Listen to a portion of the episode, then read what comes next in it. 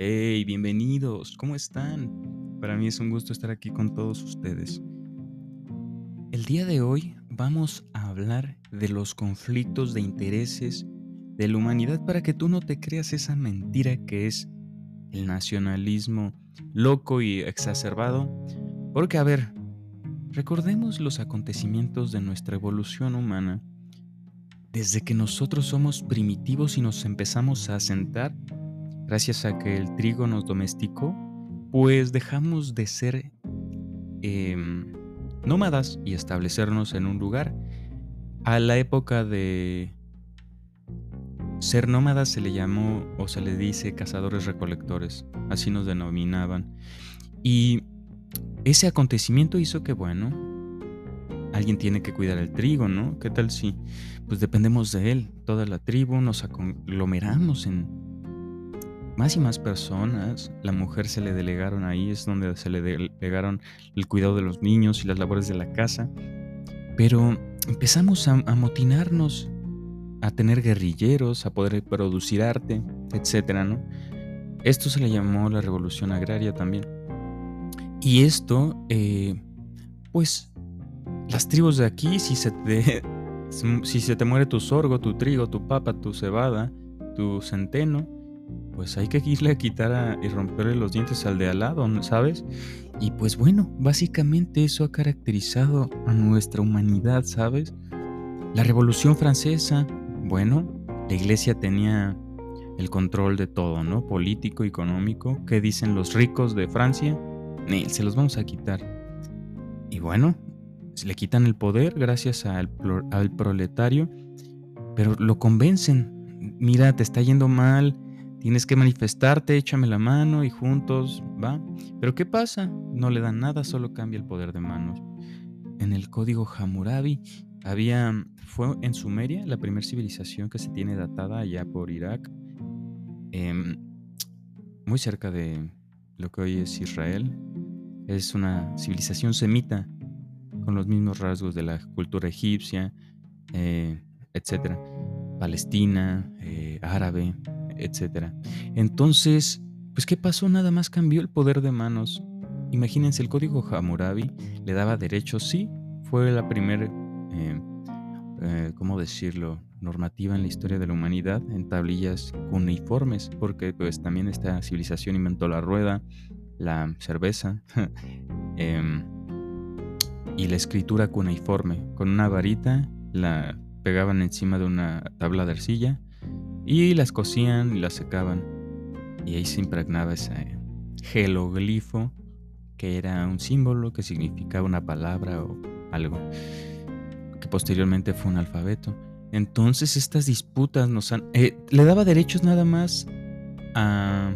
Había tres clases, trabajador, o esclavo, proletario y realeza, pues las leyes no eran iguales para todos, Entonces hemos vivido em, siempre siendo víctimas tú y yo, porque nacemos y nos establecemos a las normas sociales, económicas, tributarias, o sea, de impuestos, dependiendo de donde vivas, ¿no?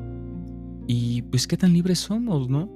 Al final del día nada más somos libres de elegir qué queremos comprar pero realmente ganamos buenos sueldos, tenemos una vida digna, que sea normal que trabajemos como locos, que poco tiempo tengamos para cuidarnos, em, para cuidar este, nuestra salud.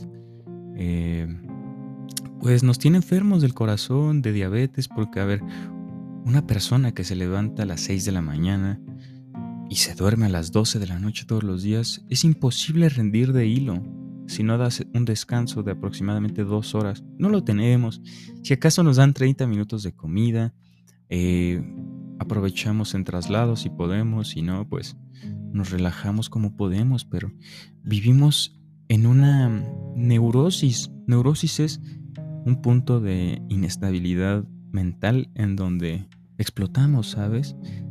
Entonces vivimos en este mundo aparentemente normal, ¿no? Que lo normal no quiere decir que esté bien, repito, eh, lleno de, de mucha tensión. ¿Y por qué? Porque nos ponen a pelear, amigos míos.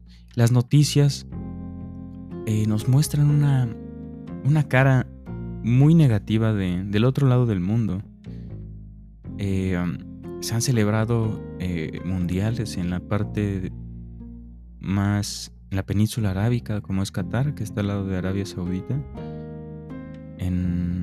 y este, y son finísimas personas. Algunos son eh, radicales, pero pues bueno, cada quien su religión.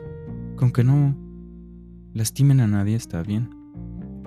Pero, eh, como hay bien hay mal, amigos míos, solo les quiero decir, luchen por sus intereses. No pidas pizza, pide más dinero. Tú, pagas con, no con esa pizza, sino con tu vida. Decía Jalil Gibran una frase muy linda, la parafraseo. Muchos creen que pueden comprar mi tiempo con oro. Y yo los llamo locos porque creen que mi tiempo vale oro. El tiempo, amigos, es algo invaluable. ¿Cómo puedes comprar tiempo con la chica que te gusta si ya no está contigo? ¿No? Imagínate que ya está con alguien más o algo así. O lastimosamente fallece alguien que tú querías pasar más tiempo con esa persona. ¿Ves? El tiempo es muy valioso. A ver, imagínate que estás viendo un atardecer majestuoso o estás en las vacaciones más fantásticas en el lugar más increíble del mundo y es tu último día. Pues no quisieras que se parara el tiempo. Lo único que te queda es disfrutar ese último atardecer en la playa y bueno, ya después regresarás a tu vida monótona, pero el tiempo es algo muy valioso, amigos míos.